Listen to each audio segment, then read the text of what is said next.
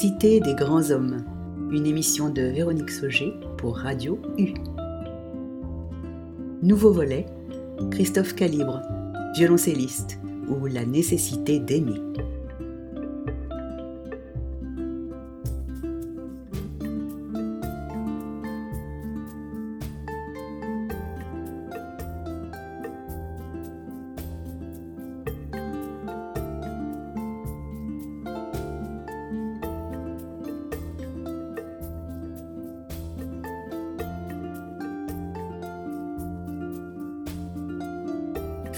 Au Conservatoire de Créteil en région parisienne où je l'ai rencontré lorsque nous étions jeunes adolescents, Christophe Calibre a ensuite obtenu ses prix de violoncelle et de musique de chambre au Conservatoire national supérieur de musique de Paris.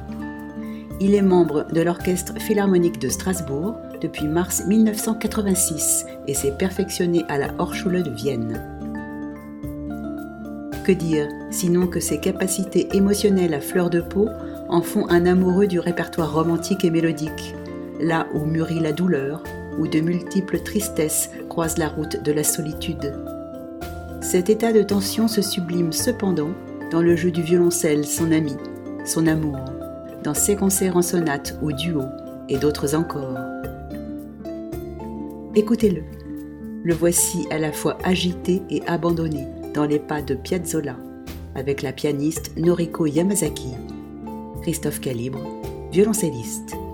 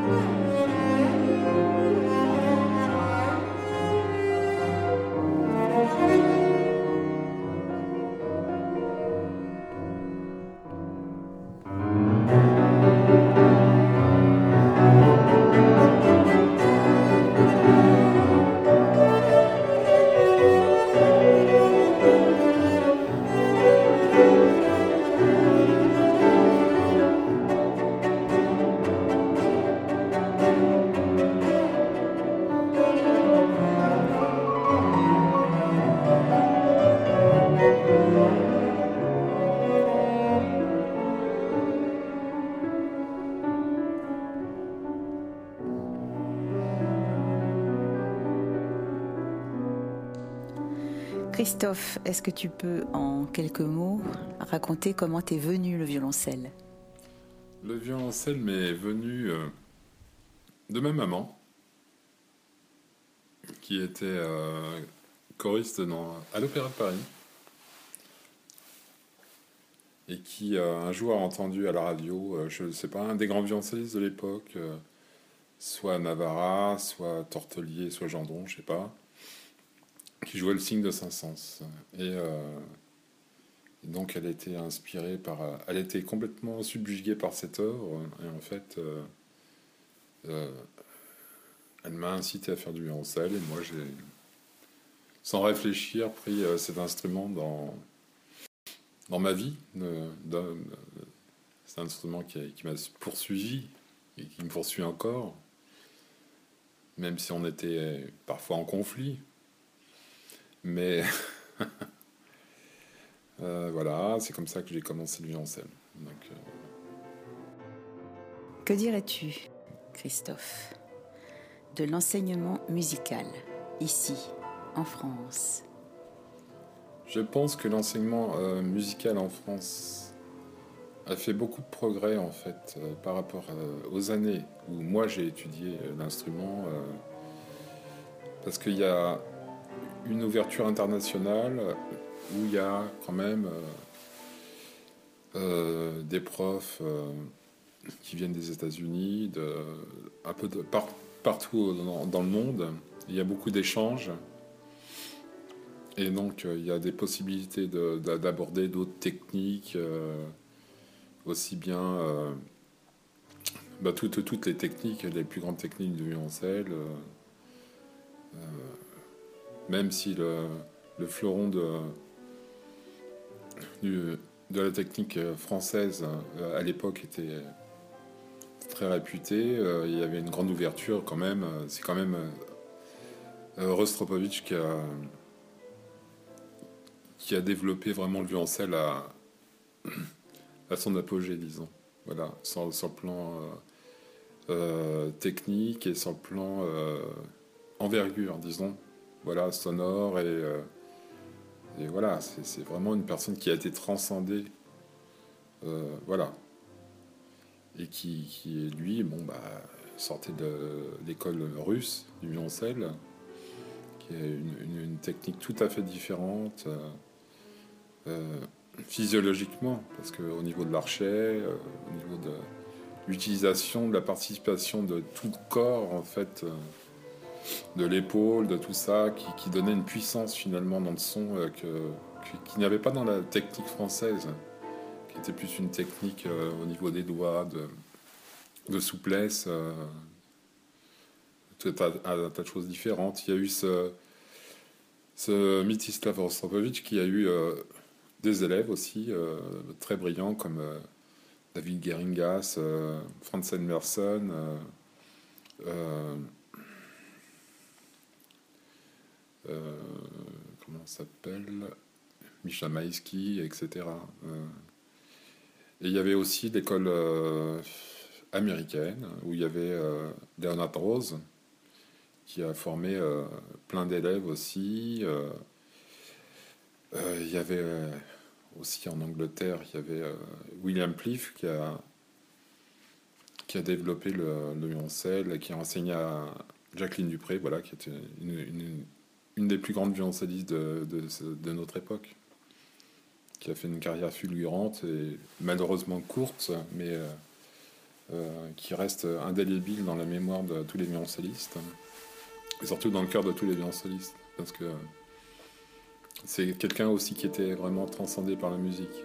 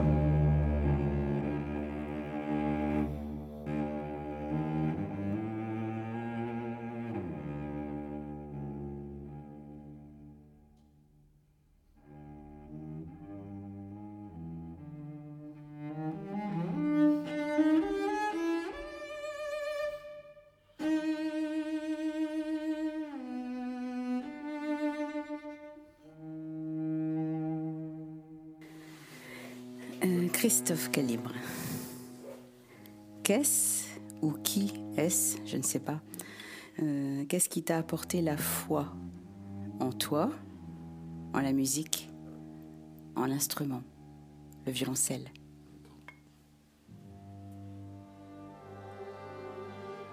Qu'est-ce qui m'a apporté la foi au violoncelle C'est euh, c'est mon amour de la musique, mon amour du chant en fait. Comme ma mère était chanteuse, euh, euh, c'est l'amour des émotions en général.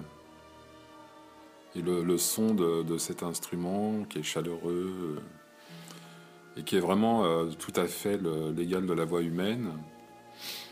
Et ça m'a toujours fasciné en fait. L'humain me fascine, donc euh, la voix humaine aussi. Donc euh, j'ai été motivé par ça et cette espèce de, facilité euh, que j'ai eu en fait à aborder cet instrument parce que tout de suite il m'a passionné. C'était une grande passion pour moi qui était assez solitaire, un gamin assez introverti quelque part. C'est un moyen d'expression, un outil d'expression merveilleux. Et pendant des années, euh, peut-être mon outil d'expression principal. Mais euh, oui, c'est euh, cette espèce de. J'étais enivré par ce, ce, son de violoncelle.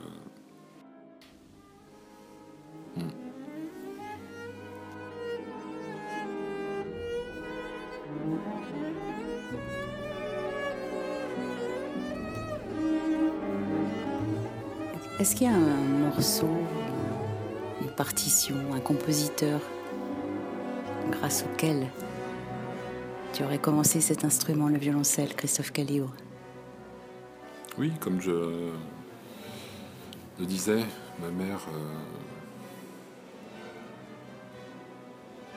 m'a acheté la, première partition qu'elle m'a acheté, c'est le signe de 500, ce que j'ai pas pu jouer tout de suite parce que malheureusement, si simple à entendre euh, et tellement mélodieux, mais euh, très difficile déjà pour un violoncelliste débutant. J'ai pas pu jouer cette partition euh, avant. C'est une partition que j'ai oubliée en fait, par pudeur, je sais pas, par. j'ai joué très tard le signe de Saint-Saëns alors que c'était. c'est très facile en fait est très difficile à la fois parce que ça doit rester lumineux. Mais euh, ce qui, ce qui m'a motivé le. Ce qui m'a poussé Viancel, en fait, c'est Rostropovitch quand même. J'étais fasciné par, euh, cette générosité sonore et euh, humaine. Et comme étant moi d'origine slave aussi, j'étais porté j'avais envie de lui ressembler en fait. Euh, tous les violoncellistes d'ailleurs, certainement ont voulu euh, ressembler à ce, grand artiste. Mais voilà. Et pour moi, c'était euh, un plaisir et à la fois la rage de, me dépasser, en fait, à travers le violoncelle.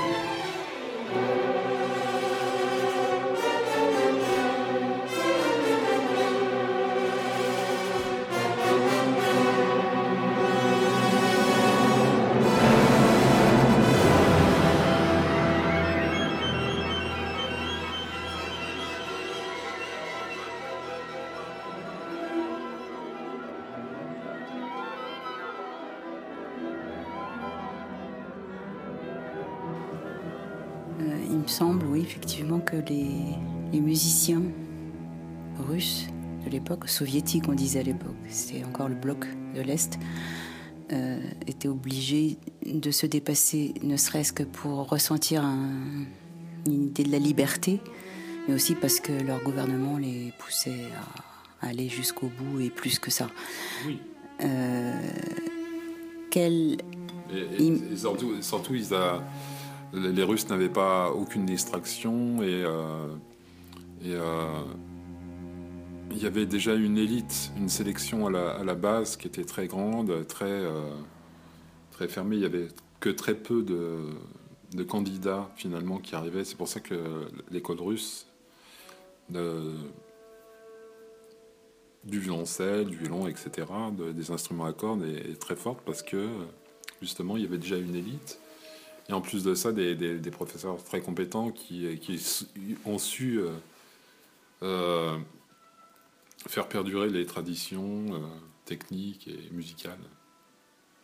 Et de son aussi peut-être De son, oui, de son et de conception de d'aborder l'instrument par rapport à la musique d'abord et la, technique pour consolider ça, mais pas le contraire. Parce que c'est par la, musique qu'on arrive à, réaliser techniquement les choses et pas son contraire. Si vous faites que, de la technique euh, musicalement, euh, si vous n'avez pas l'idée de, transmettre quelque chose, un phrasé ou euh, même quelque chose de personnel, d'émotionnel, ça ne marche pas. En fait, ça, ça ne séduit pas l'auditeur, l'auditoire. Et et c'est euh, c'est la grande force de, ces écoles-là, c'est qu'on pense déjà à la musique avant tout. Et, euh, et du coup, tout devient facile.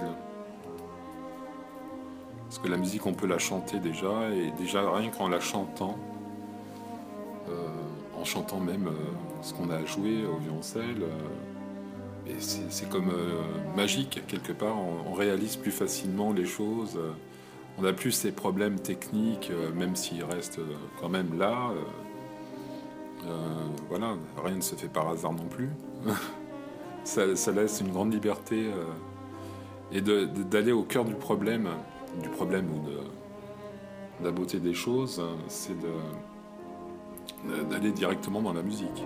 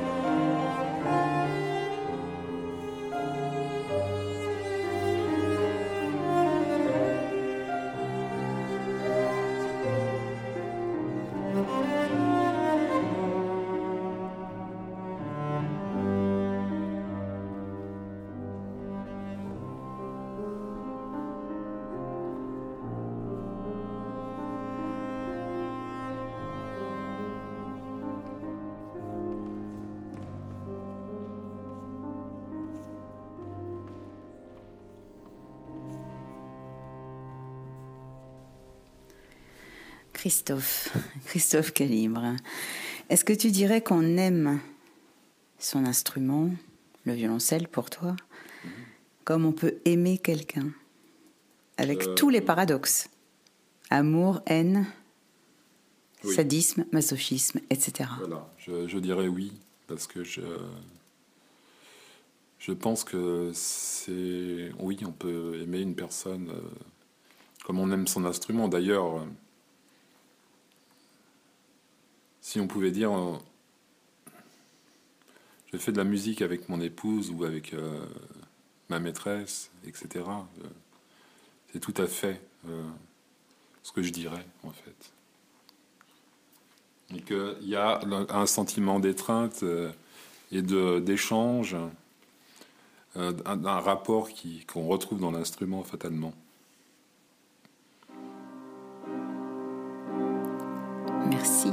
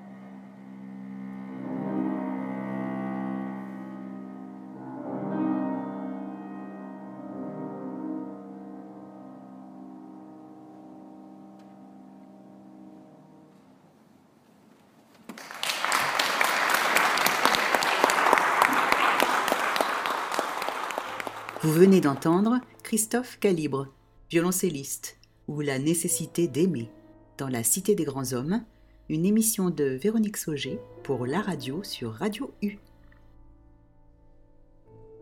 Piazzolla et Forêt étaient interprétés en direct à l'église Saint-Pierre-le-Vieux de Strasbourg par Christophe Calibre et Noriko Yamazaki. L'extrait de Shelomo, Rhapsodie hébraïque de Bloch, était interprété par Mstislav Rostropovitch. Prise de son, montage et mixage, David Azulet. Réalisation, Véronique Sauger.